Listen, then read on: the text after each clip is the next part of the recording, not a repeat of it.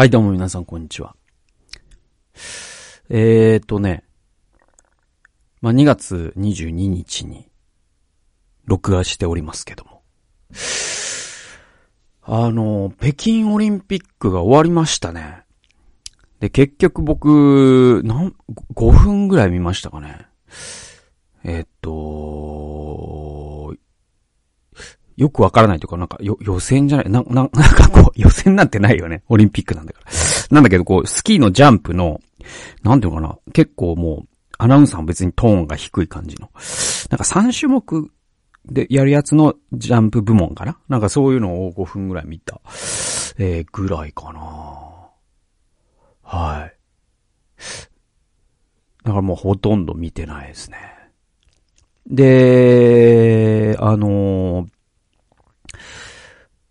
そうそうそう。だからもう始まってたのも知らなかったし、終わってたのも知らなかったぐらいな感じで。だからあの、僕、ビンドゥンドゥンって俺な、なんか選手だと思ってたからね。だから、ビンドゥンドゥン選手っていう、なんかその、タンザニアかなんかの、なんかすごい選手がいんのかなと思って。じゃな、ね、な、あれ、それ、マスコットだったんだね。僕、僕三四郎のラジオで知ったんですけど、なんかすげえ、そ、そういう感じで、マジで、お前オリンピック語ったら殺すぞって感じの、なんか興味のなさで申し訳ないんですけど。えー、だけど、ちょっと僕は一個思い出があって、その5分のそのスキーのジャンプを見たのが、だから、まあ僕の家庭ではですね、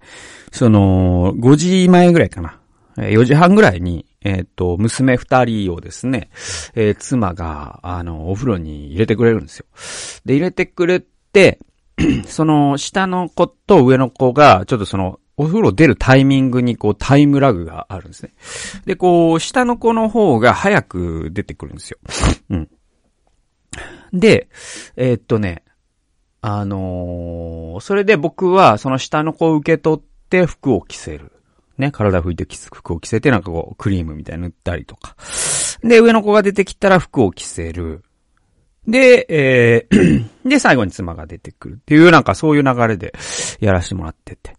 で、えっ、とね、その日は、なんか上の子が、えっ、と、そのお母さん、お風呂入るよって言っても、なんか、んー、やだとかね、つって。で、後で入る、つって。で、もう、もう、いいからって言って。じゃあもう入るよって言って、下の子とお母さんが入って、うん、いいとか言って。で、上の子、うんじゃあ後から来るのね、なんつって。なんかまあそのくだりがありますわ。で、で、まあなんか上の子がまあそんな感じだったんで、えっ、と、じゃあ、あの二人で、ちょっとその、この時間をやり過ごさないといけないというか、思って。で、ちょっとテレビ、ちょっとお父さんニュース見るわ、つって。そしたら今の時期ってニュースなんてね、NHK でやってないわけですよ。そのなんかオリンピックやってるんですよ。で、あの、スキーのジャンプをね、あの、見てたんですよ。その例のさっき言った5分のね。で、それで、それで、その娘も見てるから、なんていうのかな。あの、で、スキーのジャンプってやっぱすごいじゃないですか。あんなんさ、もう、あんなんなんでできるんだろうね、ほんとね。こ、こう、なんかもう絶対骨折するわって思うじゃん。あれ、なんていうの、あれって、本当に、なんていうの、その、い、最初の一回やるときってどんな気持ちだったんでしょうね。あの、みんなに聞いて回りたい。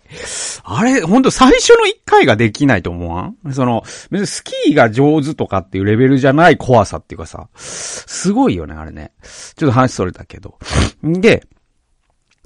そのスキーのジャンプを僕は見てたんですよ。で、えーっと、ね、ドイツの選手、ドイツの選手頑張れっつって、オランダの選手、オランダの選手頑張れっつって、中国の選手、中国の選手頑張れね、日本の選手、日本の選手頑張れっつってね。で、やってたんですよ。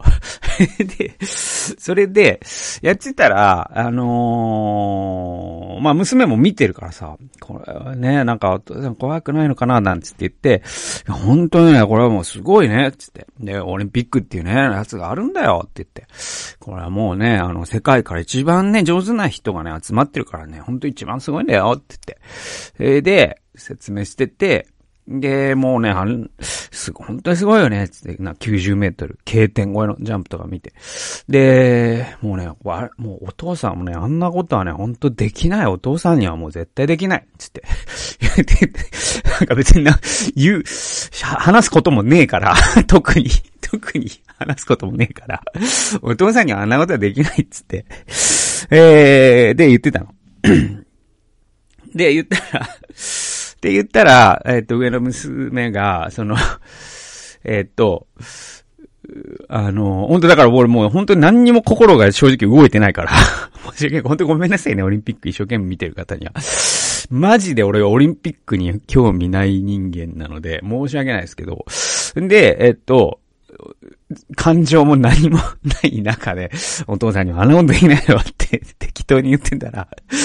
あの、娘が、もうその、もう、あの、返す刀でというか、あの、できないと思ったらできないんだよって言ってきたんですよね。で、で、できないと思ったらできないよって言ってきて、なんじゃこいつと思って、で、あの、なんか急になんか自己啓発セミナーみたいなこと言われてさ、なんじゃこいつって思ったんだけど、いや、でも、なんかすげえ響いて、なんか、思いのが響いてね。本当にこう、ここからもうね、娘がオンラインサロン立ち上げたらもう入会しますけど、もうそれぐらいのですね、それぐらいのなんかビジネス YouTuber みたいなこと言い始めて、あの、ちょっとびっくりしたんだよね。まあそれが僕の、その、北京オリンピックの思い出のすべてなんですけど、なんだろうな、てだからまあ冬季五輪ね、まあいろ、の、まあその、えー、と、な、まあ、あの、東京オリンピックの時も散々僕メールマガで書いたけど、なんかまあ、そもそも僕多分そのオリンピック的なるものにもう乗れてないんだよね、多分ね、もうね。で、もう乗る気もなくなってて、で、それがなんでだろうなってずっと思ってたんだけど、あの、まず僕は、そのなんか、なんていうのなんかみんなが盛り上がってるよねっていう前提で世間全体が動いてる感じが、ちょ、ほんと気色悪くなっちゃうの。なんかもう、もう、僕なんか、その、9割とか8割とかが乗っててるものっていうのはもう本能的にそこから逃げ出したくなるんですよ、僕。マジですいません。それはもう僕の天の弱というか、多分その、集団の、なんていうかな、生存本能みたいなのがあって、だから日知戦略ってあるんだけど、なんか、こう、ね、人間も生物ですから、えっ、と、環境の変化に適用できないと滅びるじゃないですか。だからそのアリとかでも、なんかこう、2割とか1割とか、まあ、あまあ、その、種類によっては1%か2%。とにかく、すごく、変な行動するやつが一定数含まれるんですよ。どんな生物集団にも。で、それは環境が変化した時に、そいつだけでも生き残ってくれないと、全滅するからなんですよね。で、多分、その、人間の天の弱な性格の人って多分人間の集団の中のそれなんだよね、多分ね。だからもう僕、そう、それだから、もう将来もう本当にごめん。それで、それで、その、だからほん、本当なんかもう一致団結って僕一番嫌いな言葉なんだけど。あの、で、で、えっと、あのー、なんだろう、それで、まあ、それがまずそもそもあるわけ。その、オリンピック、盛り上がって、気色悪いって思ってね。多分俺ね、多分、マジでなんかこれ、本当言ったら殺される、なんか集団リンチに合いそうで、本当に怖いんだけど、でも気色悪いのよ、正直。で、みんなが、みんな、みんなって盛り上がってんなよ、バカって思っちゃうんだよね。なんかね、ごめん、本当にごめん。マジですいません、本当に謝ります、今言ったこと。だけど、なんかさ、その、うーん、なんか、わかんない。もうほんとこれは、すいません、もう生理的なものなんであれなんですけど、そうそうそうそうそう。だからもうオリンピックがもう、なんかアメリカってオリンピック誰も見ない説あるじゃないですか。誰もっていうか、その競技をやってる人は本当に熱心に見るけど、ね、あの、日本ほどこんなにオリンピックで盛り上がってる国ってそんなに多くはなくてっていう説があるんですよ。で、それはそうな、だなとも思うんで、もし僕がそういう国に住んでたら逆に、オリンピックってマジすごいからねっていう伝道者になってるかもしれなくて。だから、これはもうなんか価値観というよりもなんか僕はもうその母集団に依存しているところがあるから、だから母集団の裏張りをするっていう、これがまあ天の弱という遺伝子を、天の弱遺伝子がスイッチオンになっちゃってますから、僕の場合は。まあそうなっちゃうんですよ。で、えー、っと、まあそれもあるんだけど、なんかもう一個あって、それが、まあこれあの、ちょっと時事ネタのね、その有感人内で話そうと思ってたんだけど、ちょっともう 気を逸してるから、もう先に話しちゃおうと思って、えっと、それが、あれなのよ。だから、あの、やっぱなんか昨今の、なんていうのかな、そのオリンピックナショナリズムっていうか、スポーツナショナリズム？なんか、あのー、これね、だから 結構ね、研究対象にもなってて、あの、2002年の日韓ワールドカップってあったじゃないですか。で、あの時から実は、あの時がそのネトウヨの元年って言われてるんですよ。そのネトウヨ研究の中で。で、あの時に、あのー、まあ、日本はトルコに負けたんだよね。で、あの、決勝トーナメントの、えっ、ー、と、1回戦かな ?2 回戦かな？忘れたけど。1回戦か。で、トルコに負けたんですよ。で、2002年の時ね、僕も本当に一生懸命見てましたから、当時。えっ、と、よく覚えてんだけど。で、えっ、と、韓国がベスト4まで行ったじゃないですか。で、あれが、本当に奇跡で、で、実際あの時の韓国って強かったんですよね。で、監督が何より良かったんですよ。ヒディンク監督っていうね。で、えー、その後にヒディンク監督はオーストラリアの監督になって、その後オーストラリアはもうめちゃくちゃ強くなりましたからね。だからすごい監督に恵まれたっていうのもあるし、実際あの時の韓国は本当に強かった。だけど、だけどよ。あの、なんだ、イタリア戦だったかなんかで、すごく、あのね、あの、要は、そのホームゲームアドバンテージじゃないですけど、その 僕もその試合見てないし、見返してもないから、ごめんなさい、あの、いい加減なこと言えないんだけど、でも、あの、聞くところによると、確かに、ちょっとっていう判定が本当に多くって、で、おそらくもう一回やったら、えっと、回に8回は韓国が負けるだろうという力の差があるにもかかわらず、やっぱまあ審判に助けられるみたいな形でベスト4に進んだんですよ。で、その時にすごく僕は当時そういうことに全然興味がなかったというか、注目してなかったから知らなかったんだけど、実はあの時に、ものすごくそのネットの2ちゃんとかそういう掲示板サイトとかで、あのー、なんていうかな、日本が負けたという悔しさと、そして韓国が勝ってるという、なんか、妬みみたいなものにに火がついちゃった人たちが、めちゃくちゃ韓国を叩いたらしいんですね。で、えっと、それが実はそのネトウヨの一つの、えっと、なんていうのかな、期限を辿っていくと、そこに行き着くみたいなことを僕読んだことがあって、で、これってさ、なんかさ、そのなんていうのかな？なんか僕そうなってくるともうがぜ興味を失っちゃうっていうところがあって、なんていうか僕はサッカーが楽しみたいのに、なんで国と国の話にいつの間にかなってんだろうなとか、そうそうそうそう。で、スポーツってそもそもそういうナショナリズムとか政治とかを忘れるためのものだと思わないですか？うん。そうそうそう。だからスポーツというものがあるから、我々は人種の違いとか超えられるじゃないか。国境なんてものはスポーツの力で、なんていうのかな、無効化できるっていうかね。で、その、例えば、その前回のワールドカップで言えば、サッカーワールドカップで言えば、えっと、フランス代表とかってすごい人種的多様性があってね、その、アフリカからの移民もたくさんいるしっていうチームで、あ、なんかいいなと思ったんですよ。で、えっと、でいて、またその、まあ、ラグビーのワールドカップもめちゃくちゃ良かった。だから、僕はその、ラグビーの、えっと、あれが2010、えー、何年だあれ？19年 ?18 年 ?17 年？忘れちゃったけど、19年か。あの、まあ、日本が大躍進した、日本で開催されたラグビーのワールドカップで、あれめちゃくちゃ良くって、あれってだから日本のチームにもすごく人種的多様性っていうのが、えー、あったし、まあ、いろんなね、その、帰化したね、その、選手がいっぱいいたじゃないですか、日本のチームの中に。で、さらにラグビーって、そのノーサイドっていうさ、やっぱ、文化があるから、その、さっきまで戦ってたね。その、チーム同士が、試合の後には本当に検討を称え合うっていうさ、それがその規範化されているっていうことも相まって、なんかすごく国境というものをスポーツの力が無効化してくれる、なんかやっぱスポーツはこうあるべきだよなって僕はすごく思ったのね、あの時。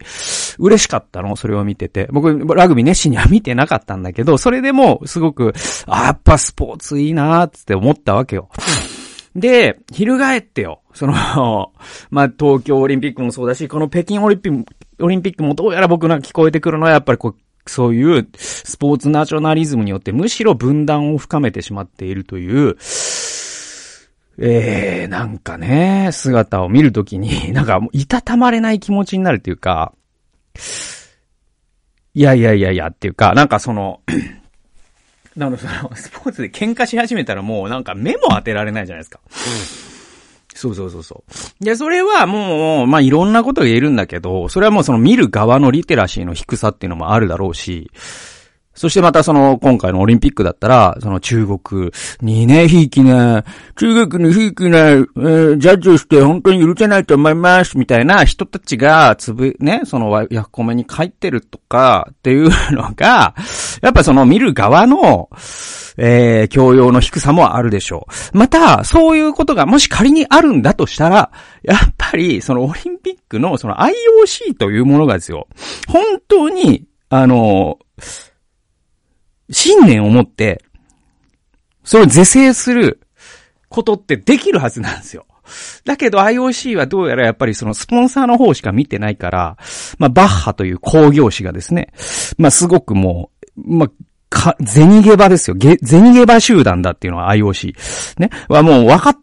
ちゃったんで、で、そうすると、やっぱりその分断をどうにか修復するスポーツの力で、ね、この世界が少しの間でも政治とかナショナリズムとかそういうものは忘れようよっていう、そういう方に IOC は舵を切れるはずなのに、多分、その舵取りよりも、金を儲けることだけに彼らは走っているように見える。でそう考えると、もうなんか本当に、くだらねえなと思っちゃうんですよ。で、だけど、まあ、もう、もう、何度も言うけど、そのスポーツをされてる一人一人の選手たちは、本当に素晴らしい、美しい、あ応援したい。で、その方々が、ね、あの、活躍しても欲しい。そしてまたその方々、アマチュアスポーツにとっては特にオリンピックっていうのはやっぱりそのね、なんていうのかな、もう、芸人で言ったら M1 みたいなもんだから、そこでやっぱり金メダル取るっていうことでしかやっぱこのスポーツで食っていくっていう道がないとかっていう人たちだっていっぱいいるわけだから、それはやっぱ彼らにとっては重要なことだってもう十十分わかってる。だけど、その見る側として、なんかその多くの見る人たちが、なんかナショナリズムを高揚させるものとして、なんかオリンピックを、えー、干渉している姿を見るときに、これは日本だけじゃないですよ。あの、韓国も中国もそうかもしれない。また、ヨーロッパの国々ももしかしたらあるかもしれない。で、南米とかだとさ、やっぱこれ、オリンピックじゃないけど、サッカーワールドカップがきっかけで戦争が起きたっていう事例もありますしね。だから、それは、あの、日本だけではないんだけど、でも、そのスポーツが、あの、何か分断をもたらすものになっちゃったら、マジで、元も子もないというか、うん。ん、なんだろうな。そうそうそうそうそう。いたたまれない。なんか本当サッカーがかわいそうだと思っちゃうんですよ。そのサッカーが原因で分断が起きたとしたら。そうそうそうそう。僕はそういう風に、北京オリンピックのことは思います。ということで、あの、ビンドゥンドゥンは選手じゃないということが僕は今回の北京オリンピックの一番の学びでございました。ということで、えっと、あの、聖書研究に行きましょう。えー、私たちは、えー、周囲の人間に染まることから不可避だというタイトルでございます。えー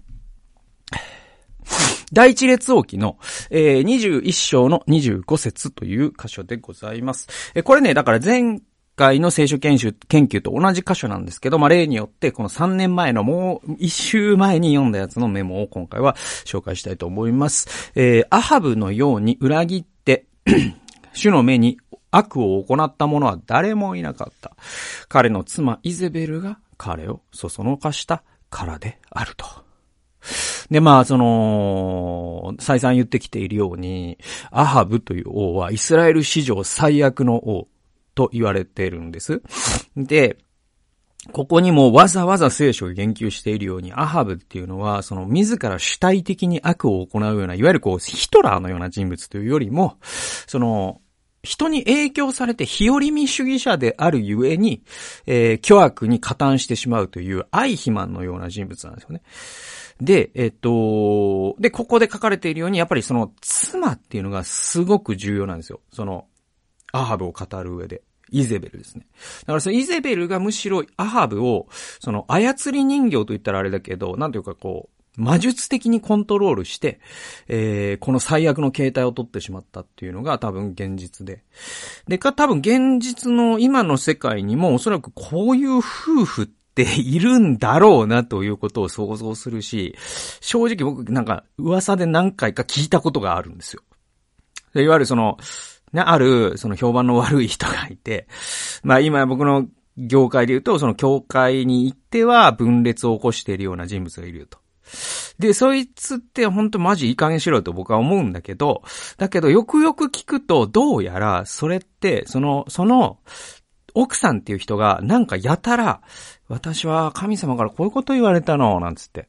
あの牧師は、なんか、えー、変な影響を受けてると思うって神様がから言われたの私もう分かっちゃうの、つって。だから、ね、その役員会を目を覚ました方がいいわ、あなたは、なんつって。で、なんか徒党を組んで、その教会から出ていくみたいな。なんか、そういう、その、奥さんの魔術でそういうことってなんか聞くんですよね、時々ね。だから結構このイヘベルと、イセベルとアハブの現象って結構普遍的な現象なのかなとかって思ったりしちゃうんだよね。そうそうそうそう。で、えっと、で、話戻すと、えっと、この話の顛末、前も説明しましたしたので、ちょっと繰り返しになっちゃうんだけど、あの、アハブはナボテという、その人から無理にブドウ畑を奪おうとしたんですね。で、ナボテは、土地は主のものであるから買い戻しの権利を、えー、権利を放棄して売ってはならないっていう、これ、レビ記25章23節に書いてあるんですよ。これ、立法にそういうふうに書いてるから、その規定を守るならば、たとえ王とはいえ、これは譲ることのできない土地ってことになりますというふうに、アハブに、まあ、返答したんですね。で、これ正論じゃないですか。か。で、な、ナボテの主張って筋が通ってるんですよ。で、えっ、ー、と、アハブ、アハブは、えっ、ー、と、えー、不機嫌になるんですけれども、えー、これに、しぶしぶ従ったんですよ。これは注目に値するんですね。つまり、あの、立えー、えっ、ー、と、モーセの立法って、王政の当時のイスラエルにおいても権力から、えー、民を守る憲法としての役割を果たしていたってことなんですよね。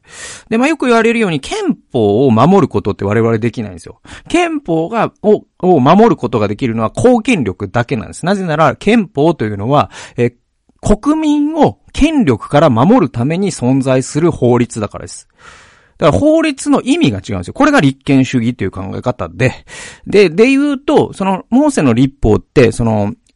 なんていうの？いわゆる今の民法でもあり、刑法でもあり、憲法でもあるんですよ。なぜなら、この立法に書かれている限り、絶対的な権力を持つ王様ですら、市民のナボテから土地を変えないという形で、市民を守るものとして、えー、モーセの立法が、あ機能してるから。だから憲法、日本国憲法の役割を、実はこの立法って果たしてるんですよ。でもその後に、イゼベルがですね、まあ、あの、イゼベルの単独行動にアハブが承認を与えるという形で、まあ、王様の超法規的措置が取られ、ナボテは虐殺されます。えー、どういう形かというと、まあ、ナボテが、えっ、ー、と、王の悪口を言っているという噂をイゼベルが流し、そしてそれへの罰という形で、ナボテは処刑され、そしてその土地は、まあ、モーセの立法を破るような形で、えー、アハブのものとなります。で、エリアは、ナボテという罪なき人間を殺害したことへの神様からの報復として、アハブもイゼベルも無残に死に葬儀すらされないだろうというふうに予言します。そしてこの予言は後に実現します。で、まあ、こういう顛末を見るときに、まあ、アハブのね、まあ、この25節にはっきり書いてるんだけど、アハブの人生を狂わせたのは悪妻、悪い妻だったんですよ。でね、これ考えるときに、その、ソロモンほどの人物ですらね、年老いた時にその妻が彼を主の道から離れさせたという風に聖書は書いてるんですね。で、そうすると、アハブのような事なかれ主義の昇進者は悪妻と結婚としたこ、結婚したことがもう運の月みたいになっちゃったんだなってことを僕はやっぱり思うんだよね。うん。だから、その、これって結構現代でも同じで、あの、なんていうかな。まあ僕さっきね、ちょっといろいろあの、じ、ね、そういう話、今でも聞くみたいな話したけど、なんかその結婚したことによって、その人の信仰の形が変質していく、変わっていくっていう男の信仰者、あるいは女性の信仰者もそうです。えー、そういう信仰者を個人的に私は何人も知っています。で、これは良くなる場合もあるし、悪く変わる場合もあります。で、まあ残念ながら、ね、神様への愛が結婚したことによってトーンダウンするっていうケースは、あって。で、それって、まあ、そういうケースって結構やっぱ結婚した時に、結婚する前にと言ったらいいのかな。結婚相手の第一条件に神への愛という信仰の形を上げていない人に多いのかなというのが僕の所感です。で、まあもちろんね、長い人生の中で、主がその夫婦をあるいは家族を再び主に燃え立たせることは多く起こるんでしょう。で、実際起こります。ね。え、だけど、やっぱりその、結婚前に本当にそれを期待して、信仰は横に置いて結婚する。え、っていうの？なんていうの？あのー、っていうのは、実はソロモンよりも、えっ、と、なんていうの？そ、それはちょっとうぬぼれで、っていう、えっ、ー、と、だから、神様は、その、どんな結婚しても、クリスチャンじゃない人と結婚しても、その人をクリスチャンにすることだってもちろんできるし、神様は家族を変えることだってできますよ。だけど、結婚前に神様が変えてくれるんだからという理由で、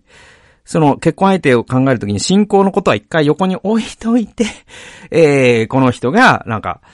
容姿が気に入ってるとか収入が高いからわかんないけど、その信仰以外の理由で結婚して、あと神様信仰のことはよろしくっていうのは、それって実はその自分がソロモンより優れていると考えるのとさほど変わらないんですよ。なぜならば、ソロモンですら、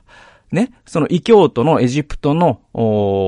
ァラオの娘と結婚したことが後に偶像崇拝に自分を導いてしまったという歴史があるんですから。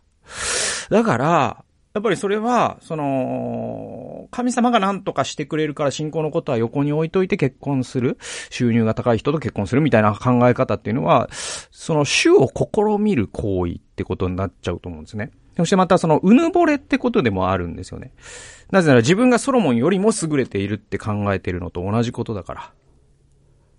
で、えっと、まあ、あの、すごい大事なのは、結婚するときも、友達を選ぶときも、ビジネスパートナーを選ぶときも、ね。コミットメント、何らかのコミットメントが伴う人間関係を形成するとき、作るとき、その時には我々はいつも自分はその人に似たいだろうかっていうことを考えて行動する必要があると思います。なぜならコミットメントを伴う人間関係っていうのは必ず好むと好まざるとに関わらずあなたに影響を与えるからです。相手が。そしてあなたはある程度相手に似ることになるからです。だから、特に結婚っていうのはそういう意味では相手に似るっていうことの、まあなんていうかな、それは避けられないことなので、結婚する前に相手のような人格者になりたいだろうか、信仰者になる、なりたいだろうか、相手が神様を愛しているように私も神様を愛し、愛せるようになりたい。そういう人なんだろうかっていうのは、なんていうのかな、信仰者ならば、やっぱり、結婚相手の条件の一番に持ってくるべきものなのかなというふうに思いますよ。はい。そう思います。はい。ということで、えー、私たちは周囲の人間に染まることから不可避だというタイトルでえー、お送りいたしました。最後まで聞いてくださってありがとうございました。それではまた次回の動画及び音源でお会いしましょう。さよなら。